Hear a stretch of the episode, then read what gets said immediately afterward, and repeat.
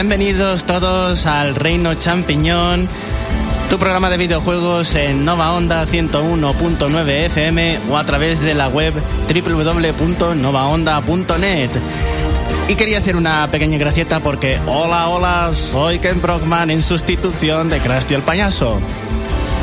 Resulta que hemos tenido un pequeño percance con unos cuantos componentes nuestros que llegarán dentro de unos minutos, así que algo inaudito. Yo, José Carlos, estoy presentando el comienzo del programa. Estoy siendo temporalmente el sustituto del sustituto. Así que nada, vamos a comenzar con la decimocuarta temporada del Reino Champiñón, que se dice pronto. Y también tengo que dar muchísimas gracias a Jorge. Buenas tardes. Muy buenas. Por la estupenda intro del Reino, del Reino Champiñón número 14. Que aunque tú seas tan humilde valorándola como que no es tu mejor creación, eh, la intro en la que se basa tampoco es que sea apoteósicamente dinámica. Nah, una cosilla para tener por lo menos este año.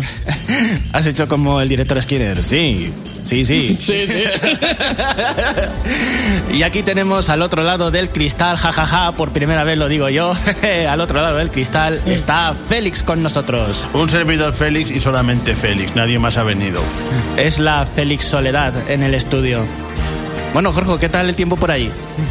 Eh, ahora mismo tranquilito, está no hace ni frío ni calor, se hace buena temperatura. Bueno chicos, voy a haceros un adelanto a todos los que nos estáis escuchando porque en el programa que inaugura la decimocuarta temporada vamos a hablar de ese excelente RPG que es Octopath Traveler, que originalmente se llamaba Project Octopath Traveler. Parece que les gustó tanto el nombre del proyecto que se quedaron con él. Y Félix, eh, parece ser que tuviste una relación amor-odio con ese videojuego. La sigo teniendo. La sigues teniendo. No nos adelantes mucho todavía porque queremos saber por qué precisamente eh, tienes esa, esas sensaciones encontradas con el videojuego. Aunque en principio yo lo veo como un Final Fantasy VI con personajes recortados en tres dimensiones. No, no sé si me estoy equivocando. Bueno, yo diría que es un buen juego, pero no es el mejor RPG de la historia. De hecho, ni siquiera está entre los mejores, pero es un buen juego. Es un buen juego, de acuerdo. Pues mirad, yo quería, eh, ya que hemos estado tres meses prácticamente sin estar en el estudio, quisiera que contásemos lo que hemos estado haciendo este verano con nuestras jueguiles vidas. Así que me gustaría, Jorge, que comenzaras tú a comentarnos qué es lo que has hecho con, con el verano. ¿Lo has aprovechado? ¿Lo has desaprovechado? Lo he aprovechado trabajando y luego yéndome semana y media a Valencia con unos amigos, así que bien.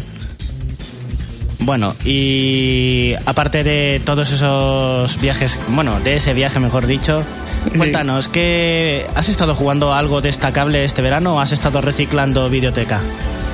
Mm, pues está jugando un poquito a todo, no sé. Ahora, por ejemplo, he vuelto un poco a Doom, que me apetecía y tengo un mono de Doom y estoy un poquito con él. Pero bueno, no sé, está jugando. Eh, bueno, sí, lo último que jugué, el Spider-Man, lógicamente. Y, pero bueno, luego cositas así picoteando. Eh, Mario Kart 8 con los amigos ahí en Valencia. Eh, no sé, un poquito de todo, vamos. Mario Kart 8. Mario Kart 8 Mario Kart de lujo. 8, de lujo. eh, y Félix, tú cuéntanos qué has hecho este verano. Yo lo más destacable es que me he tirado unas 130 horas de juego al Octopath. Sí, unas 130 horas, así que puedo hablar en propiedad. Y lo mejor es que no me lo he pasado todavía, porque el que al final es una puta bestialidad. 130 y dice que tiene sentimientos encontrados. Yo a esas alturas ya habría decidido si el videojuego me gusta o lo odio, ¿eh? Creo que nunca he jugado antes en mi vida a un juego, salvo al Dragon Quest 7 en versión original y al Persona. Madre mía, chaval, ¿tantas horas tienen esos juegos? Bueno, ya hablaré de eso más adelante de la duración, que tiene bemoles. Bueno chicos, ¿y Nintendo Switch eh, este verano la habéis visto mm, como una herramienta fundamental para pasar los calores o no? Yo sí, yo me la he llevado, no sé, me apetece más, cuando estoy de vacaciones me apetece más estar tirado, así que la Switch viene bien para eso. Tenemos que dar la bienvenida al estudio que ya por fin han llegado nuestros dos colaboradores y que creo que voy a pasar por fin el testigo al sustituto del presentador principal. Y el sustituto del sustituto se queda ya en sus tareas principales de la mesa de mezclas. Hola Alex, buenas tardes. Buenas tardes a todos. Creo que no se puede empezar mejor. Una temporada y un primer programa de temporada. Disculpas a todos. Eh, la verdad es que estábamos en mi casa, veníamos en coche y el garaje no se quería abrir. Y si el garaje no se quiere abrir, pues no sales con el coche. Pues habéis venido andando. Y si no sales con el coche, vienes andando desde la otra punta. Habéis venido andando. Efectivamente, que, no, que no está cerca a mi casa. Y venimos corriendo, sudados, cansados, lo mejor, lo mejor. Lo mejor, pero bueno, lo que empieza mal siempre termina bien. Así que, um, ¿qué estáis comentando, chicos? Hola, Jorge, ¿qué tal? Hola, muy buenas, bien, todo bien. Estábamos hablando de lo que. Eh, ¿En qué hemos desperdiciado el verano? Eh, ya han comentado Félix y Jorge, y no sé si queréis aportar algo al respecto. Eh, ¿De juegos? Sí, de juegos, de viajes, actividades. Pues no he desperdiciado mi tiempo en nada, así que. Bueno, sí, a lo mejor al, conocer a Jorge, pero. Es verdad, hemos conocido a Jorge, Xavi y yo. Por eso decías unos amigos, no querían mencionar despectivamente a no, eran ellos el, motivo del viaje, pero bueno, ya estaban de pasada. nos acoplamos, pero bueno, nos lo pasamos muy bien con Jorge, lo conocimos. Creo que ha sido una de las cosas guay del verano, es tal cual como es como se escucha en la radio, guay, el tío guay. Y nada, eso, muy friki como todos. Claro, eso, es lo principal. Alex. Yo estoy orgulloso porque uno de mis grandes hitos del verano ha sido pasarme Dark Souls 2 con todos los DLC. Es el juego más largo de la saga, además de todos los Souls. Y estoy bastante orgulloso de ello. Además que me ha gustado muchísimo más de lo que esperaba.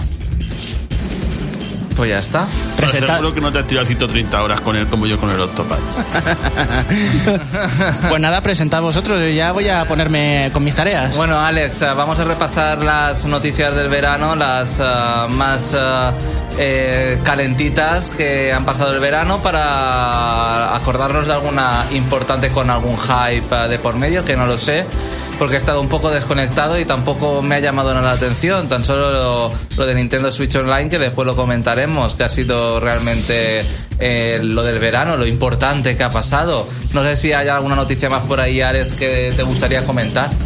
Pues sí, eh, tenemos entradilla de noticias. Venga, pues vamos.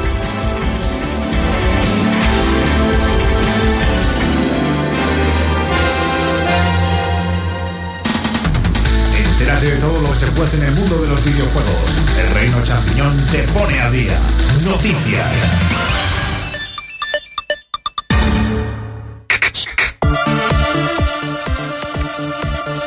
Bueno, pues Alex, ah, ¿cuáles han sido las noticias que más te han impactado, que te han llegado al corazón, que te han puesto los pelos como escarpia? Pues una bastante impactante que ha sido hace poquito, ha sido, bueno, lo que es el cierre anticipado de Telltale Games. Ha sido muy fuerte eso, ¿eh? Sobre todo porque han cancelado, y no se puede comprar el juego la última temporada. No, lo han retirado temporalmente, la última temporada de Walking Dead, mientras solucionan o piensan...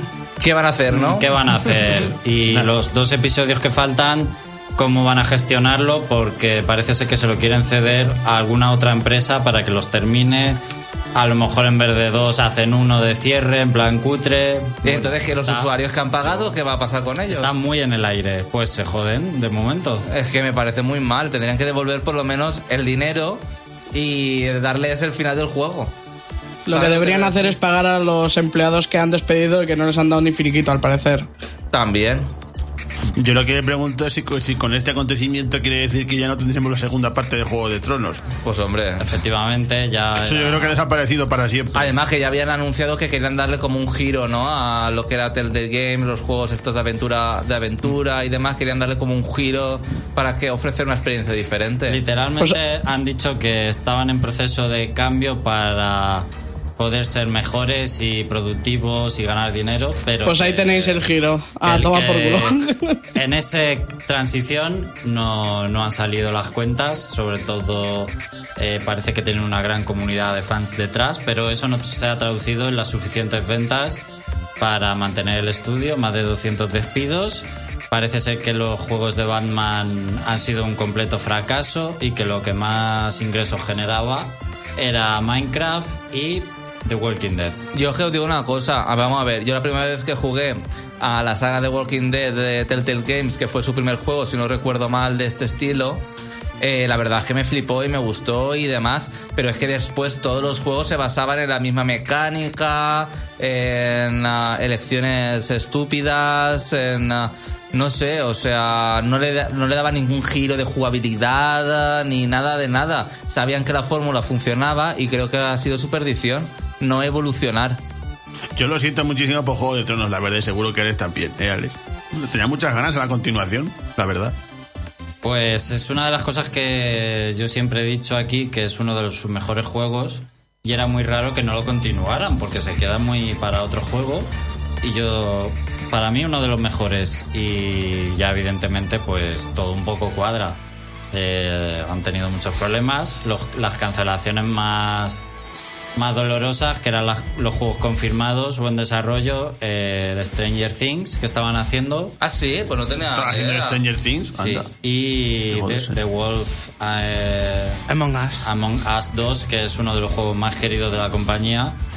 Y nada, mucha gente triste, mucha gente Bueno, a lo mejor lo continúa otra desarrolladora, quién sabe. Nunca Sí, se ya sabe. pasó con South Park, ¿no? Con South Park. Sí, que, que no, no era de THQ y luego, y luego lo terminó otra compañía. Sí, con las. Sí, por ejemplo, el Darksiders, ¿no? También sería un caso similar. Pues nunca se sabe. ¿Qué otra noticia, Alex, que te ha impactado?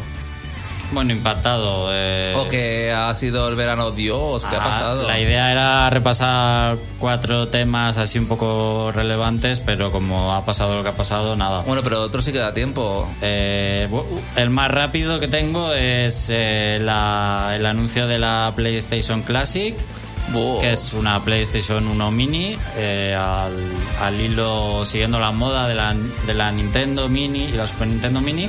20 juegos, de los cuales de momento conocemos Final Fantasy VII como gran estandarte. Jumping Flash, Ray Racer Type 4, Tekken 3 y Will Arms. Que vamos a ver, que están bien, pero... 99 El- euros. El, el Wild Arms es una joya. Sí, sí, bueno, yo pienso lo mismo que tú, que por el precio que vale no lo vale. 99 euros, 3 de diciembre, con dos mandos. Sobre Pero- todo porque. Bueno, ¿ibas a hablar? No, no, cuenta, Porque cuenta. mm, la mayoría de los juegos que, que trae la, la que podía traer la Play Mini te los puedes conseguir, te los puedes bajar en cualquier sitio. Y, y quiero decir de forma legal para, para, para en cualquier consola. Te puedes Yo- bajar, por ejemplo, la, la, la saga entera de, la saga entera de Final Fantasy en, en Play 4. Ya, en PSP, en PS Vita, en fin. Y en la que- Play 3 tienes un, tienes un montón de juegos de Play 1, es que ya no, no es lo mismo. Bueno, pero también pasa con Nintendo Mini o en Super Nintendo, que en, los en Wii ya los puedes bajar, a lo mejor. La cuestión aquí a lo mejor son los periféricos, los dos mandos, que son los clásicos, no son con DualShock ni con vibración. Entonces no esperéis juegos que utilicen estos DualShock como Ape Escape, por ejemplo, que los tienes que utilizar. Que y, que no y que no son inalámbricos. Yo las únicas pegas que le pongo a la consola.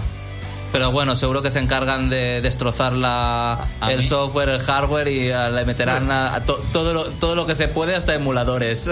Si metieran el Legend Dragon sería un puntazo. A mí me ha gustado bastante, incluso me llama más la atención que las mini de Nintendo, que las he criticado aquí.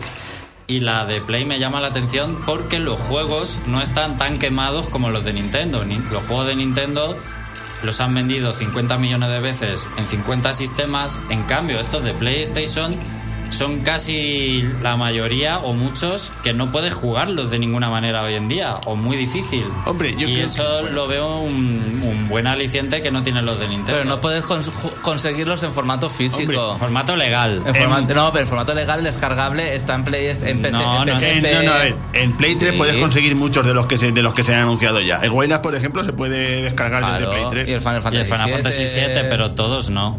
Todos no. Eso ya no lo sé. Es- yo creo que los Ridge Racer, eso, eso creo que es un poquito es que son más complicados. Claro. Y, y aún tienen que salir 15 más. Ya veréis como alguno es un poco más raro de los que no se pueden dicho. bajar en digital y aunque estén en Play 3, la gente ya no usa la Play 3. ¿Me entiendes? La gente quiere la Play 4. Pero si sacan el Legend of Dragon, que no sé sabéis de cuál estoy hablando, sí, Sí. que sería un auténtico puntazo, vamos. Ese vale una pasta. Porque además es rarísimo. Eso sí que es un puntado si lo sacaran. Y además es de Sony el juego. Bueno, ¿qué pasa? No sé, quería decir algo, José. Y Sí, ahora pero ya se ha hablado. Ya ha sido comentado todo. Jorge, ¿tienes algo que añadir? Eh, sí, la tengo reservada, pero solo para ver cuáles son los, los otros 15 que faltan. Hasta- si hasta no me verlos. interesa, cancelo la reserva. Muy bien, así me gusta. ¿Qué? ¿Para tenerla en una vitrina la consola? ¿Para tenerla en la caja para el día de mañana? ¿Para No, si, si las uso para, para el que no coge la silla.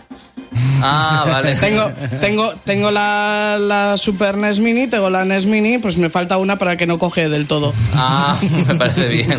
Me parece muy bien. Eh, entonces, ¿la Neo Geo te vas a pillar? No. Y es la más chula de todas, pero no. La verdad es que la más chula, pero es que es lo que decimos de la Raspberry. De la Raspberry Pi. Que. sí, justo. Muchas gracias, Jorge. Que es que puedes hacer una repro, puedes hacer ahí una mini cabina en la que meter todas las ROMs que te dé la gana. Pero de forma ilegal. Bueno, eso, también te digo una cosa, es más fácil decirlo que hacerlo, ¿eh? Que, que yo he configurado una. Ah, pero es que como toda, todo el mundo dice, Buah, no sé para qué me voy a comprar esto si yo puedo comprarme una Raspberry Pi y meterle todos los juegos que yo quiera, que sé dónde se pueden descargar, que ya no, porque ya sabéis lo que pasó este verano, que chaparon uno de los lugares donde más recursos Bueno, te podemos una, tener. di- dicen, dicen, Ese- que, dicen que lo han chapado, pero realmente se puede acceder de otra forma. Bueno, Sí, sí, sí, sí. No, yo no sé cómo, pero lo he leído por internet. ¿eh? Yo, yo, lo, yo lo he hecho y es directamente desde la, la misma página. Es que es como que la han hecho invisible y ya está, o sea... sí, vamos, como los... Exactamente. Como Ah, los sí. vídeos del detective Conan que Arait Multimedia estaba subiéndolos a YouTube, les dijeron que dejaran de subirlos y en vez de borrarlos los pusieron en oculto y el que los tuviera guardados en una lista de reproducción los Claro. puede seguir viendo. ¿Puedo, puedo comentar una cosa ya que estamos hablando de ese sitio? Sí, sí. Eh, me parece bien que Nintendo haya querido quitar por el tema de sus juegos, me parece genial. Pero es que ahí había rooms de co- cosas que no se pueden conseguir, básicamente, porque muchas son arcade. Pero es que luego también había, o sea, igual te bus- ibas a buscar un juego en concreto que era, lo podías conseguir eh, legalmente sin ningún problema, pero es que te venía con todas las versiones que pasó el juego, o sea, todas las, todas las fases por las que pasó el juego, hacks, eh, de todos los territorios, eso es una pasada. Entonces, eh, entiendo por parte de Nintendo que haya querido hacer eso, pero me parece una putada para los otros juegos que no son Nintendo. Alex, Solo decir que acabamos de empezar la retransmisión en YouTube, así que todos aquellos que estaban esperándola eh, y no estaba antes, pues eh, decir que hemos tenido unos problemas técnicos, que el programa ha empezado más tarde y que ha sido ahora cuando hemos podido comenzarla. Vale, pues dicho esto, vamos a comentar Octopath Traveler, lo analizamos en la página web, pero después de horas y horas de juego, pues vamos a hacer un pequeño reanálisis con nuestro compañero Félix, así que vamos allá.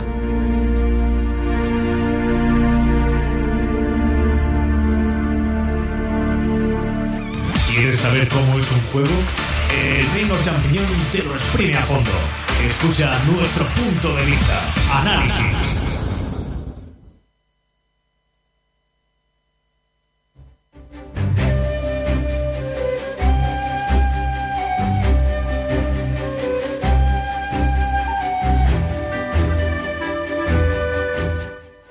Bueno, pues ha llegado el momento de hablar de Octopath Traveler. La verdad es que fue una de las, uh, uno de los RPG del inicio de este verano para Nintendo Switch. Lo jugamos y Félix uh, ha sido el que más le ha echado horas, unas 130 horas, Félix. Sí, no tenéis más que meteros en mi perfil en Switch y lo veréis. Y bueno, hay cosas buenas, hay cosas malas, pero ¿qué te ha llevado a vender el juego, Félix? Pues que lo empecé a jugar y no sé, me, me parecía aburrido y sobre todo había una cosa que no me gustaba, que eso no sé si debería comentarlo ahora mismo. Bueno, cuéntanos desde el inicio, venga, ¿qué te ha parecido realmente el juego después de 130 horas frente al televisor? Pues tengo que decir que para los que estén buscando una especie de sucesor de Final Fantasy o, o- o una obra maestra del RPG actualmente, que sigan buscando. Sin embargo, este Octopath se queda bastante cerca. Eso es lo que diría, se queda bastante cerca de ser un juegazo, pero hay ciertas cosas que le impiden serlo. Por ejemplo. Ciertas cosas muy molestas. Por ejemplo, ¿qué cosas, Félix? Pues principalmente, por un lado, la dificultad, que me parece que, que está un poco desequilibrada, y por, y- y por otro, la historia. Fundamentalmente la historia. Porque son cinco historias diferentes que realmente... no, tienen- cinco no, son ocho. Ay, perdón, ocho horas diferentes, ocho, madre mía, ocho historias diferentes que realmente se supone que no hay ninguna relación entre ellas, aunque sí que hay, pero son un poco dispersas entre ellas. Bueno, comencemos desde el principio. La cosa es que, como dicta el título, tiene, son, es, es un grupo de ocho personajes. Tú al principio del juego tienes que escoger un personaje que será tu personaje principal que no lo puedes quitar del grupo. Y con ese personaje, pues, tienes que ir en, ti- tienes que ir en busca de los demás. Lo- lo- que tienes que ir explorando el mapa, eh, buscando ciudades, y en esas ciudades, pues, te encontrarás con estos personajes. Que tienen sus propias historias. Sí, cada personaje tiene su propia historia con su principio y con su final. ¿Y cuál es el mayor problema del juego? Em, para empezar hablando un poquito del argumento, pues es el hecho de que las historias tienen conexión nula entre sí. Totalmente nula. Y esa, esa fue la razón por la que no me gustó el juego y lo acabé deshaciéndome de él en principio. La verdad es que es un poco aburrido en ese sentido. Porque la cosa es, ¿cómo decir? El desarrollo es así. Eh, hay un mapa muy grande que, por cierto, eh, no es un juego de mundo abierto, por, por, por, si- por si alguien lo había pensado. Puedes ir, puedes ir a donde quieras, pero realmente no es un juego de mundo, de mundo abierto, como lo comentaré a continuación. Y eso, tú tienes un mapa muy grande donde en ese mapa aparecen puntos donde están los personajes que tienes que ir a buscar. Vas, a, vas a la ciudad específica, conoces al personaje y ahí empieza su historia. Y tienes que ir, cada personaje tiene cual, tiene ¿Mm? ocho capítulos. No, perdón. Se, se me ha ido la cabeza. No, no sé si eran cuatro. no, y, y- y eso que le he echado 130 horas. bueno, No, cuatro, leñe, cuatro. Cuatro capítulos. Sí. ¿Y qué, qué es lo que pasa? Pues que en cada capítulo solamente interviene el personaje que protagoniza el capítulo. Los demás no hacen nada, absolutamente nada. Ya. Aparecen en los combates, pero siempre que hay alguna escena argumental la protagoniza solo ese personaje. Es cierto, es lo más raro del juego. Es decir, hay interacción completamente nula entre los personajes y eso fue lo que no me gustó. Bueno, puedes hacer, o sea, no sé si habéis jugado a, a los Tales. ¿Os acordáis de que en los Tales a veces los mapas sa- saltaban conversaciones? Pues eso te puede saltar en las ciudades. Y eso es lo único que hay en todo el juego que, que- que hay interacción entre los personajes. Pero bueno, realmente el feeling entre los personajes es nulo, o sea... Y luego también están las historias, que sufren de bastantes altibajos. Y de bastantes clichés. Sí, eso también. Hay algunas que son mejores que otras. Por ejemplo, la historia de la, de la bailarina Primrose, esa me ha gustado mucho porque es una historia de venganza y siempre me gusta ese tipo de historias. Pero luego tenemos otras historias como la de Teresa, que es la mercader, que es la cosa más aburrida y monótona que he visto en mi vida. Básicamente una historia que sobra. Básicamente como Canean el es más lo mismo. Bu, bu y bu. Fuera de aquí, ya se acabó el análisis. Fuera, Félix, lárgate de Pero aquí. entonces lo vendiste porque no te enganchó nada la historia. Y aparte es que el sistema de combate no me gustaba. Pero ¿qué pasa? Que el sistema de combate es mucho más complejo de lo que parece. Sí, al principio parece fácil, pero después se va complicando. Al principio no lo entendía y no me gustaba y me frustré por eso lo vendí. Pero ¿qué pasa? Que luego me puse a ver cosas del sistema de combate y ya me gustó lo que vi. Pero lo vendiste y por qué realmente lo volviste a comprar.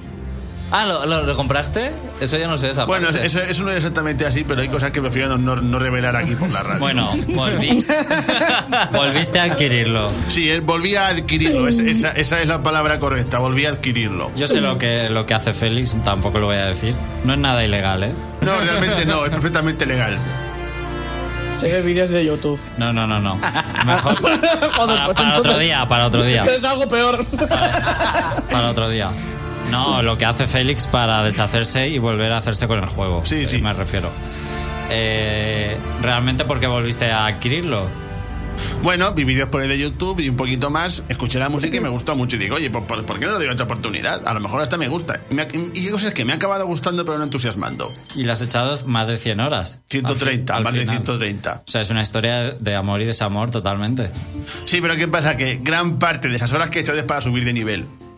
Ah. Y eso es un, un apartado negativo del juego. Para mi gusto, sí. Bueno, pero primero hablemos un poquito del sistema de combate, porque en el fondo es fácil, pero tiene bastante complejidad. Es como un heredero de Bravely Default. es por turnos. En cada turno tú atacas, defiendes, haces magia, etcétera, etcétera, etcétera. ¿Qué pasa? Pues que conforme va pasando el combate vas ganando puntos de impulso. Sí. Luego, esos puntos de impulso los, los puedes utilizar en, los puedes utilizar simultáneamente en una acción. Gracias a esos puntos puedes atacar varias veces o usar un solo, un solo ataque potente. ¿Se entiende lo que estoy diciendo? Parece complicado, pero no lo es. Que puedes usar al mismo personaje varias veces en un mismo turno A ver, o que no sé- haga una habilidad devastadora. Sí, eso es. Y aparte, hay una cosa muy chula de los combates, y es que los enemigos tienen defensas, que se representan mediante escudos. Cada enemigo es débil a cierto elemento o arma. ¿No? Si le atacas con ese elemento o arma, le quitas un escudo. Y si le quitas todos los escudos, se queda inconsciente y le puede hacer el doble de daño. Esto es imprescindible para avanzar, porque los que finales son una puñetera bestialidad. Y estos enemigos normales también. Tienen que hacer esto sí o también para ganar. O sea, que esa es la clave de las Sí. Y luego además cada personaje tiene un trabajo. Bueno, todo- todos los personajes tienen un trabajo que parten con él. Por ejemplo, Sí. tenemos una bailarina, una clériga, un ladrón, lo típico de estos juegos. Pero ¿qué pasa? Que conforme vas avanzando en el juego, puedes acceder a santuarios secretos donde puedes encontrar todos los demás trabajos. Y, y- y por eso cada personaje puede tener dos trabajos. Uno, el original, y otro, uno secundario, que lo vas encontrando en los santuarios. Que los santuarios son los mismos trabajos de los demás personajes. Y bueno, luego aparte hay santuarios súper secretos, pero que ahí lo dejo. Y complicados. Y al final Ah, no, las mazmorras, digo. ¿Te eh. has hecho el super jefe secreto final o no? Lo he intentado, pero no puedo con él. No puedes, vaya.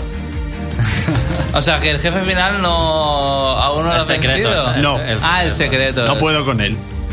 Pero es que es, Es que imprescindible estar en el máximo nivel, creo, ¿no? Sí, yo de hecho me lo sub- subí a nivel 70 y aún así no puedo.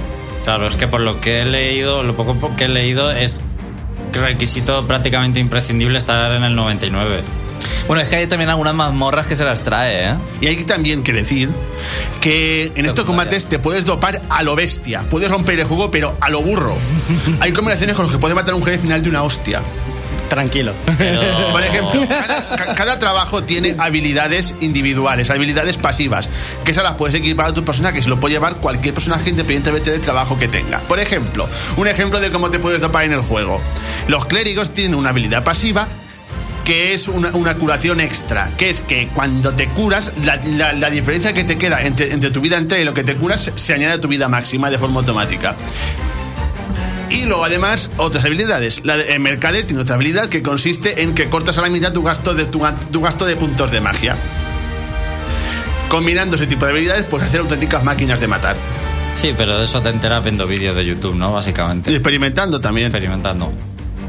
Pero entonces, flipper. entonces sería muy fácil el juego. Si fuera fácil de adivinar todo eso. No, de hecho, una vez, un- una vez llegas al cuarto capítulo y desbloqueas ciertos trabajillos secretos por ahí, puedes matar jefes finales, pero de una hostia. Pero así, quit- quitándoles ahí 200.000 puntos de vida de un golpe. Es muy bestia eso. Pero la norma, a mí me han dicho que los jefes finales son muy difíciles, ¿eh? Bueno, son difíciles sobre todo al principio porque no tienes recursos. Y él va un poquito de la dificultad, que me parece que está un poquito desequilibrada. A ver, los primeros capítulos, el primer capítulo de cada personaje está chupado. Eso te lo, te lo haces con la gorra. Sí.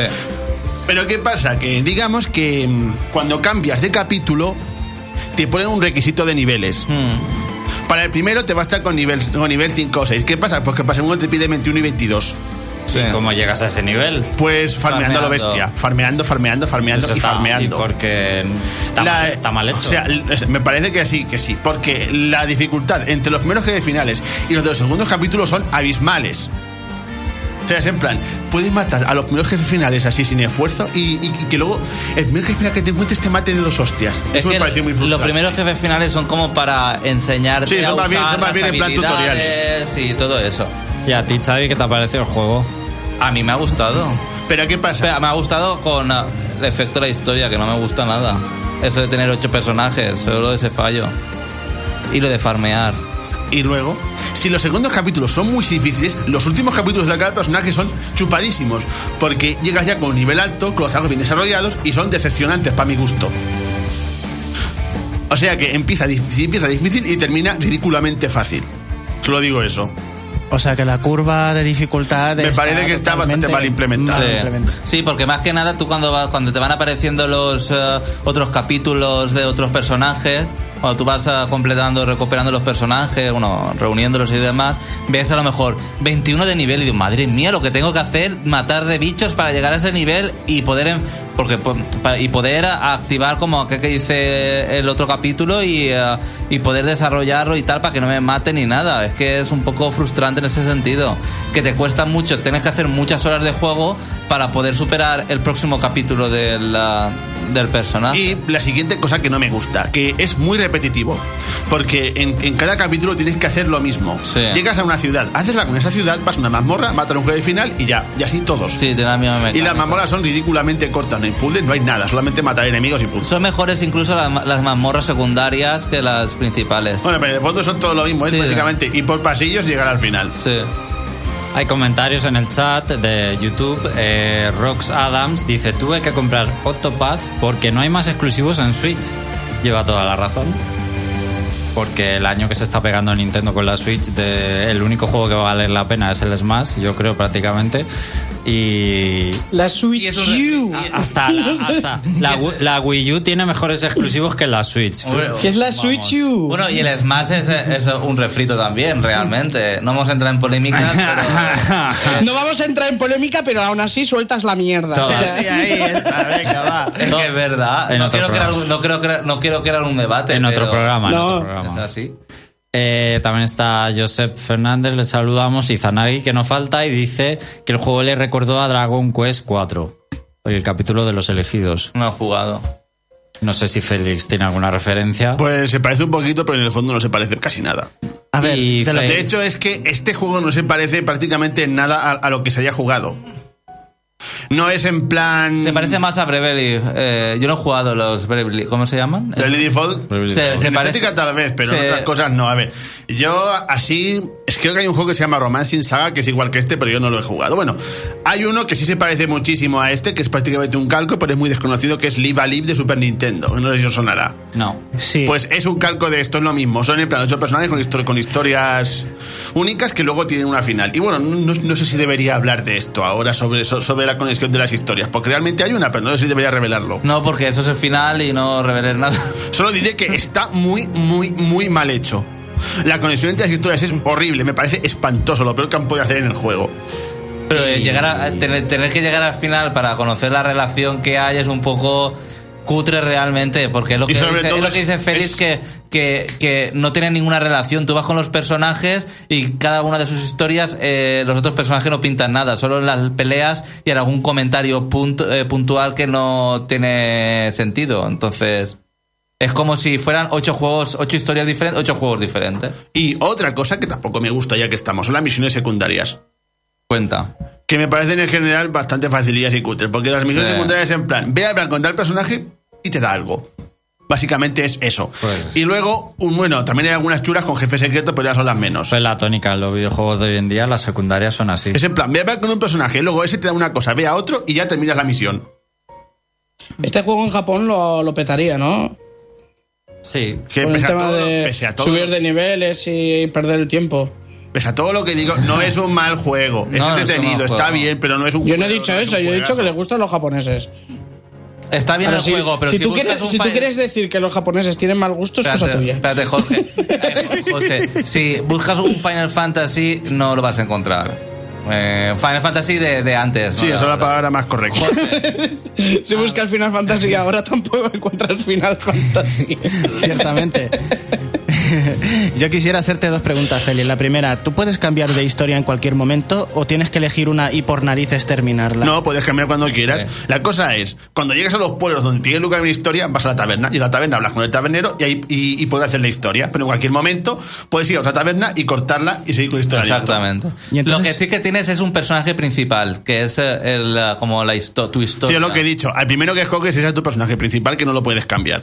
¿Y se conserva, digamos, el progreso que has hecho en una historia para llevártelo a otra? Sí, para sí, se conserva, se conserva todo. Pues entonces la idea sería hacerlas más llevaderas y luego hacer las Q3 con todo lo que has mejorado en las otras. O sea, ¿no? es eso. ¿no? Si, si, si estás en un capítulo y ves que el final es muy difícil, pues te puedes ir a otro que requiera menos nivel y cortar. La, la- la cuestión es que no tienen relación las historias y deberían tener una relación o algo. Sí, pero bueno, en realidad refiero- sí hay una, pero. sí, pero bueno. hasta el final. A lo que yo me menos- refiero es que jugablemente si son un truño porque te aburres de la historia, sería un error muy gordo que tuvieras que lidiar con toda la historia para poder pasar a la siguiente, como en Ya. plan, guau, qué ganas tengo de acabar con este personaje. Y la segunda, yo he visto en unos trailers que los personajes, digamos que hay cuatro que están alineados con buenas acciones y otros cuatro que están alineados con malas acciones. Sí, de eso no he hablado. Es que cada personaje tiene una habilidad individual que la puedes, que la puedes utilizar en el mapa. Por ejemplo, tienes a Tyrion el ladrón que puede robar objetos a los personajes. Luego tienes a, a Hanil, la cazadora, que puedes provocar a puedes provocar a otros personajes y pegarles y, a- y acabar con ellos. Y la cosa es tu que reputación va. Sí, eso es lo que iba a decir. Que el- cada, los cuatro se, se dividen en buenas y malas. Por ejemplo, Hanil la cazadora tiene, tiene una acción mala. Es decir, que si, si, si esa acción fracasa, pierdes un punto de reputación. Y si pierdes toda la reputación, no puedes hacer nada en la ciudad con tus habilidades. Pero puedes como recuperar. Sí, la taberna. Puedes recuperar la reputación, que no hay ningún problema. Tú, por ejemplo, si quieres robar a alguien algo, te dice lo que tiene. En plan, tiene esto, pero tienes tantas posibilidades de que te pillen. Entonces, tienes un 40% de posibilidad de que te pillen. Si tú le robas, pues puede ser que en ese 40% te pillen o no. Cuanto más posibilidad tienes, más un 60%, pues eh, sí que es más posible que te pillen, entonces pierdes uno de reputación. Si tienes un 40%, un 30%, pues se lo puedes robar perfectamente y no pasa nada.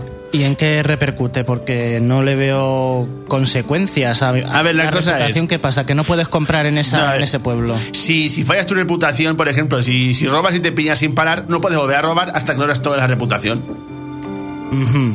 Vale. Y la cosa es que con, con el ladrón puedes, puedes, puedes trivializar el juego a lo bestia, porque cuanto más nivel tengas, me- mejor. O sea, mejor efecto tienen tus habilidades. Por ejemplo, Tyrion el ladrón. Si tienes un nivel muy alto, puedes robar casi siempre. Y eso incluye personajes que, que tienen armas super secretas de esas que en otros juegos tienes que superar mazmorras y jefes y demás. Madre Por mía. ejemplo, puedes robar las armas definitivas de cada personaje a personajes del juego. Madre mía. Si tienes un nivel 70, puedes robar todas las puñeteras armas especiales del juego a personajes y quedártelas. ¿Y es la única buena o, o no hay nada? ¿O no hay nada más así que merezca la pena de las otras habilidades?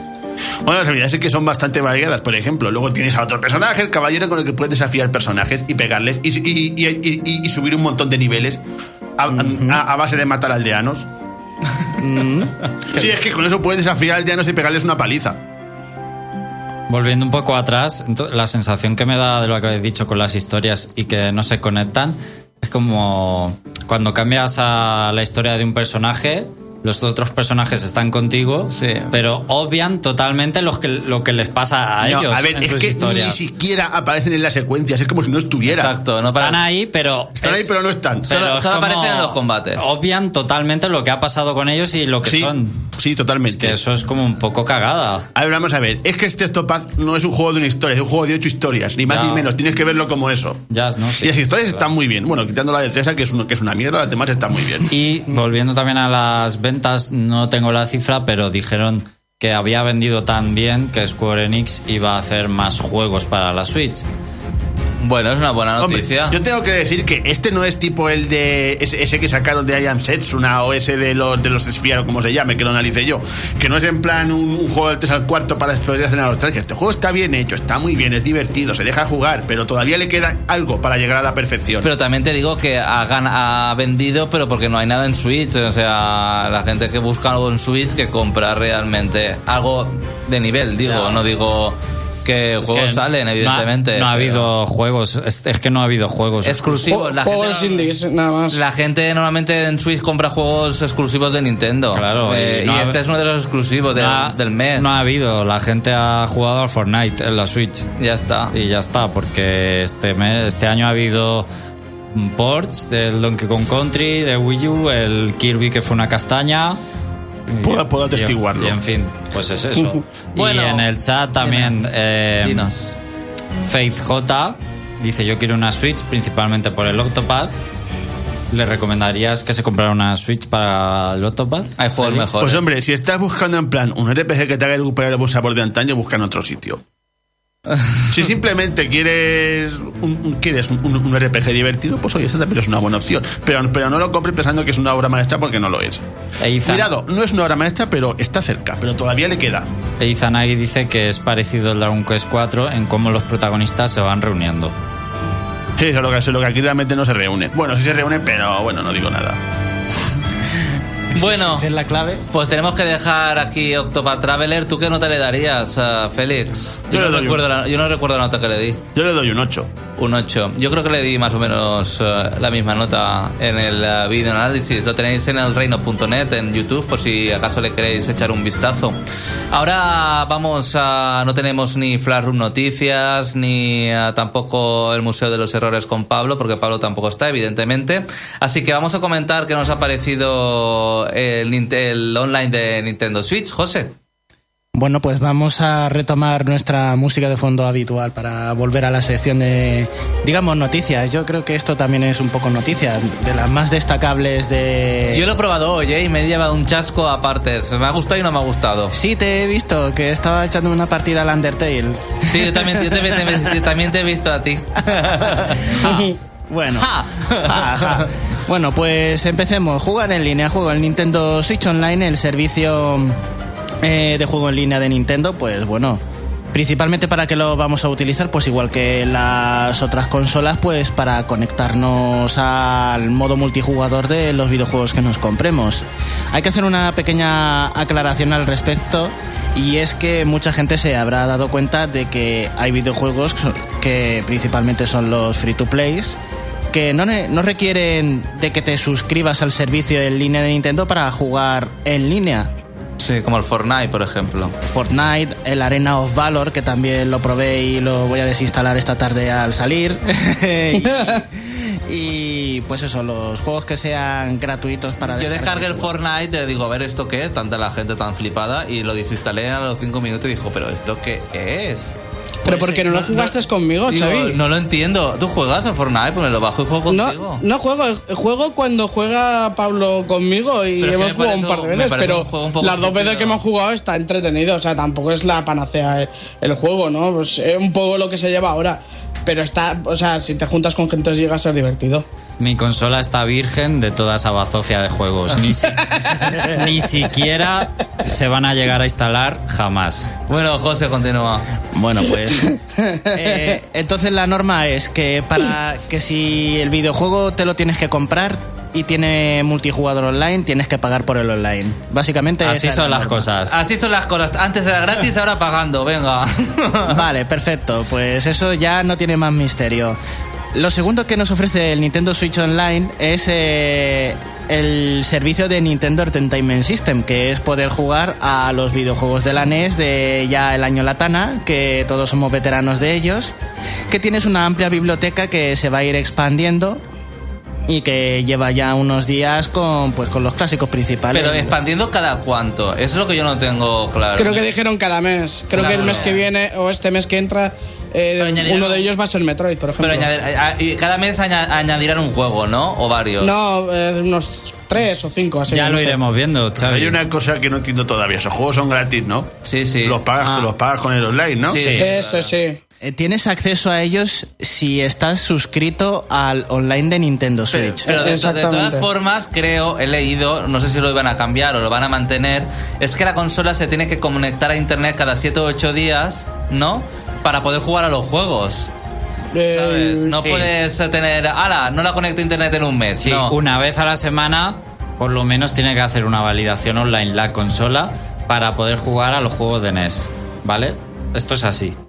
Es así, no hay sí, cambio. sí. O sea, que te vas de vacaciones, no tienes online, te, te aguantas. Está confirmado y lo pone en la web de Nintendo, vamos.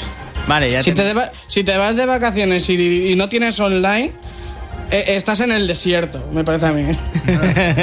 o sea, porque no tener online hoy en día en cualquier sitio. Bueno, pero a lo mejor no tienes online, yo qué sé, te vas a la montaña. Pff, mira, es una validación, o sea, es conectarse a internet y decir, eh, pues sí que tienes suscrito, ya está, juega.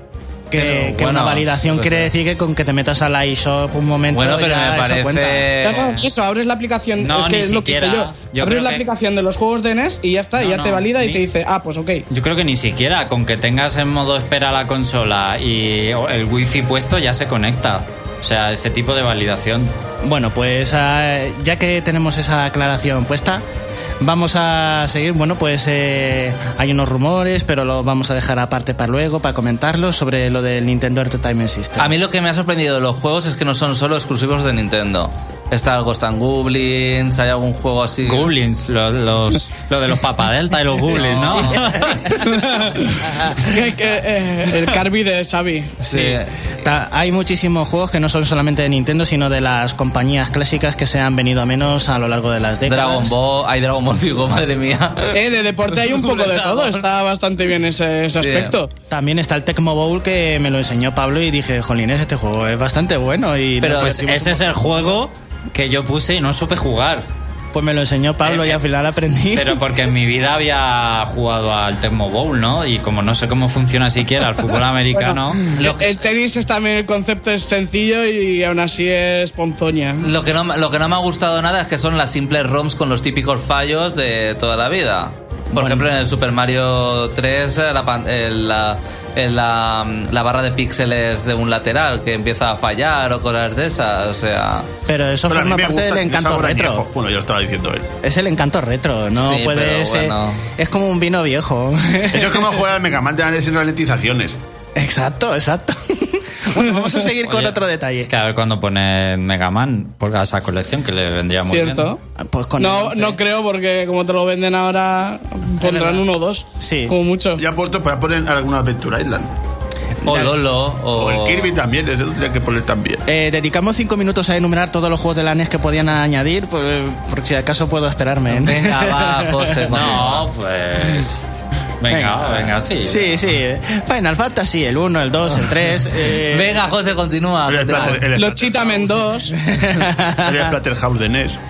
Bueno, La familia Adams, El Bueno, Spider-Man. Bar Simpson, los Picapiedra, Chop. El Pato Darwin. lo estáis haciendo Duck- cabritos. Bueno, lo siguiente es el guardado de datos en la Tetris. nube. Venga, continúa. Guardado de datos en la nube. Y aquí empezamos a... Uy, ya, esto huele a chamusquina. Eh, porque resulta que los guardados en la nube, estupendo, muy bien. Eh, tú puedes elegir el juego que quieres que se suba a la nube. Puedes manualmente decir que todos o automáticamente. Tal. Lo que pasa es que hay videojuegos que no son compatibles con el guardado en la nube. Sí, pero se sabe cuál es. Sí, se sabe. Lo que pasa es que te tienes que meter en la página web de Nintendo, seleccionar la casilla de los juegos que sí son compatibles, de seleccionarla y por eliminación ir averiguando cuáles estaban y cuáles no. Salvo que te vayas a un foro y te los digan. Entre ellos, el caso más flagrante de que, de que no hay guardados de datos en la nube, Venga. Splatoon 2. Oh, ¿en serio? Splatoon 2 no tiene guardado en la nube. Seguro que lo solucionan luego. Pues Pero yo creo porque va, Siendo igual va más bien por el tema de la cuenta, ¿no? O sea, a no ser por la, por la campaña sí que me enfadaría, pero por el online. A ver, el problema es que dicen, claro, la gente está razonándolo que debería de haberse visto, o sea, tiene que estar previsto por Nintendo, y es que como eh, hay hackers y tramposos en Splatoon 2, guardar en la nube esos datos, pues se supone que los puedes recuperar en una, o sea, alguna triquiñuela habrá para conservar esos datos que te han eliminado de la cuenta o que te han baneado, lo que sea, Pero también puede ser lo que, lo que ha dicho Jorge. o Realmente es un juego que tu cuenta de Splatoon está persistente ya online, ¿no? O sea, si juegas. Bueno, es si que no sé, igual más bien por eso vamos más bien por consola, porque si mm, tú desconectas el online de la consola, sigues teniendo tu equipo y todo eso Sí. se guarda dentro de la consola. Pero cuando vas a jugar online al Splatoon. Sí, pero bueno, no sé, supo- a mí- yo vuelvo a decir, yo más que nada por la campaña. Ya, sí. ¿A quién le interesa guardar la campaña de Splatoon? No lo sé. Pues, Bueno, hombre, pues a mucha gente. Bueno, pues resulta que ese es uno de los motivos por el que Splatoon 2 no tendría, entre otros. Yo os estoy Vale. destacando exactamente el, el de Splatoon 2 porque me parece muy gordo por el farmeo de conseguir el mejor equipamiento. Se te escacharra la Nintendo Switch y adiós a ese equipamiento que te ha costado tanto mejorar. Pero si lo hacen por los hackers y demás, supongo que Mario Kart 8 tampoco. Pues eh, la verdad es que estuve mirando la biblioteca y juraría que Mario Kart 8 tampoco estaba en el guardado en la nube. También tienes razón. Así que tiene Nintendo que preparar los próximos videojuegos en línea para ver si pueden guardar los datos de un jugador, de las partidas de un jugador y las estadísticas de multijugador guardarlas, eh, digamos, en servidores aparte o alguna historia de estas. Es que a ver si van a ser los juegos multijugador, entonces. Eh, ya te digo que guardado en la nube tiene hasta el videojuego este de la Oca esta que está fastidiando a todo el mundo, que es un juego indie. Ese tiene hasta guardado en la nube que lo he visto yo y me, Porque me dice Spidebar que Pokémon Let's Go tampoco tiene guardado en la nube. Son juegos multijugador sensibles a hackeos, a lo mejor, no lo sé. Claro, es ese a- propensos a las trampas, claro, ese si fuéramos todos personas normales y civilizadas que odiásemos hacer trampas, pues estas cosas no nos pasarían. Pero vaya. No, no, no. Ahora echar la culpa también al usuario, no. O sea, esto Nintendo tendría que ver una solución también. Sí, o sea, si tú estás pagando un servicio y te están diciendo que tienes nube y ahora tienes el, el Pokémon, el Splatoon y no sé qué, y ahora te están diciendo que no vas a tener la nube, ¿qué cojones estoy pagando? Exactamente, toda la razón. O sea, estás pagando por algo que O incompleto. sea, que la causa sea los usuarios, vale, pero que la culpa sea de. O sea, la culpa sea de ellos, no. O sea, la- tiene que lidiar Nintendo de alguna forma. Es no decir, es ah, no, pues problema. nos ponemos. por si acaso. El problema es de Nintendo, tiene que ponerle arreglo. Es como, es como cuando quitaron cuando quitaron en online de Flipnote o cuando quitaron lo de lo de Miiverse. Cuando Miiverse es un caso también muy claro. Que lo quitaron por, por movidas de esas. así No, que, Miiverse acabó muriendo ya por la Wii U. bueno, pero No, lo que yo que sé, lo de las mensajes, correo, por ejemplo. El correo Nintendo, que nos divertíamos tanto mandando tonterías entre nosotros, pues la gente pues mandaba pingas, por ejemplo. Ya, pf, es que la gente es así. ¿Qué, cosa más fina de decirlo, José. Lo, digo por, lo digo por el meme, más que nada, que a mí me gusta mucho el Dr. Robotnik. Una cosa Me del, gustan mucho las pingas.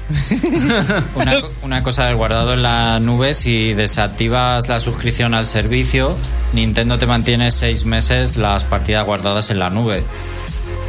Pero sí, que eso, sí, también se ha criticado, pero me parece bien. O sea, no te las, bor- Me no te las parece, borran al me momento. parece Seis meses. demasiado. Si, si yo soy Nintendo, una persona me deja de pagar por un servicio, yo desde el día uno no le presto el servicio y le borro las partidas. Lo que no sé es por qué la gente se queja de que solo sean seis meses. Hijo mío, Joder, pero te da tiempo para bajarte otra vez los lo, datos. lo primero es que las tienes en la consola, que parece que te hayan desaparecido. Y lo segundo, pues si dejas de tener el Y servicio. además que eso creo pues que también pasa en la Play y demás, te dan como un tiempo, si no me equivoco, para mantenerlas ahí en la nube. que me parece estupendo que den un tiempo, pero que vaya, que haya gente que aún así se queje. Pero hay como una aura de mucha crítica con todo el Nintendo Switch Online. Hombre, si vamos fuera, a ver, es que si fuera el momento, yo me mosquearía porque, yo qué sé, se te olvida pagar el, el online en el día y, Pero vamos- y te quitan todos los datos. Si Pero no tienes los datos en la consola, Es que realmente el online de Nintendo es una... de eso- o sea, es que no sé cómo definirlo realmente, porque es lo mismo que teníamos pagando con unas ROMs y un servicio en la nube. Porque antes jugábamos online gratis. Eh, el chat de voz es la misma Q3 con el móvil. Ni se ha implementado. ¿Qué nos ofrece? El, pagamos realmente por unas ROMs y un servicio de nube. Ya está. Sí, tienes razón. No sé, no pagamos por nada más. O sea, es que es eso, un servicio de nube y unas ROMs de net. yo tengo, yo tengo la esperanza de que ese dinero vaya destinado a un mejor servicio de ser- los servidores, vamos. Yo- básicamente. yo para que vaya mejor. Bueno, Personalmente, solo lo pago por el Smash. Si no fuera por el Smash, creo que no lo tendría. Y. ¿Qué más iba a decir? Se me ha ido. Ah, y que, también tenemos lo de. Porque también nos ha salido baratos a nosotros, porque hemos cogido lo de familiar. que me parece una castaña, en realidad yo me sumo a las críticas de que ahora va a pagar por esto. Pero en, en realidad es lo que hacen todas las compañías, hay que asumir que Nintendo también lo haga y que existiendo la opción de pagarlo a, no- a lo Netflix en grupo y que te sale a 4 euros al año, eh, me parece que es para ya no quejarse. O sea, 4 euros que te- se lo puede permitir hasta el chaval Es- que le da la paga a sus padres eh, los fines de semana. Que Eh, sí, aunque no tengas cua- eh, aunque no tengas siete amigos, yo qué sé, pues foro, yo qué sé, dice, oye, pues me interesa pagar, pero no, no los 30 pavos o los me- 20 pavos. me parece pues te que- juntas con unos cuantos y ya está. Me parece una gran idea y un puntazo y lo que salva a este servicio es que exista la suscripción familiar y que entre 8 se pueda pagar porque así es que pues casi ni te enteras de pagarlo. A ver, chicos, Hombre, que yo- tenemos que cortar en punto. Félix, perdona. Una única cosa más, Jo- José, que quieres decir de Nintendo Online y terminamos. Lo último que decir, aparte de la aplicación para móviles que tiene lo del chat de voz y que va a tener integrado pues información especial para otros videojuegos como el Splatnet o los resultados de Mario Kart 8, existen también las ofertas exclusivas para suscriptores. que la primera inaugural son unos mandos de la NES para jugar a los juegos de la biblioteca esta en línea, que tampoco es que sea un, un ofertón, porque tienes que pagar un montón de dinero por ellos y además eh, no te sirven para otros juegos porque te faltan botones. Bueno, Jorge, ¿qué tal? ¿Qué vas a cenar esta noche? Eh, costilla. Qué buena, por Dios, ¿barbacoa o...? No sé, es de salsita, así que a ver. A ver qué tal. No, no he preparado yo, así que a ver qué es. Bueno, Jorge, muchas gracias por estar ahí. También a toda la gente que nos está siguiendo en YouTube. Feli, José, Alex, gracias. Nos vemos el sábado que viene aquí en el Reino de Champiñón. Y muchas gracias por estar ahí al otro lado. Gracias, chao.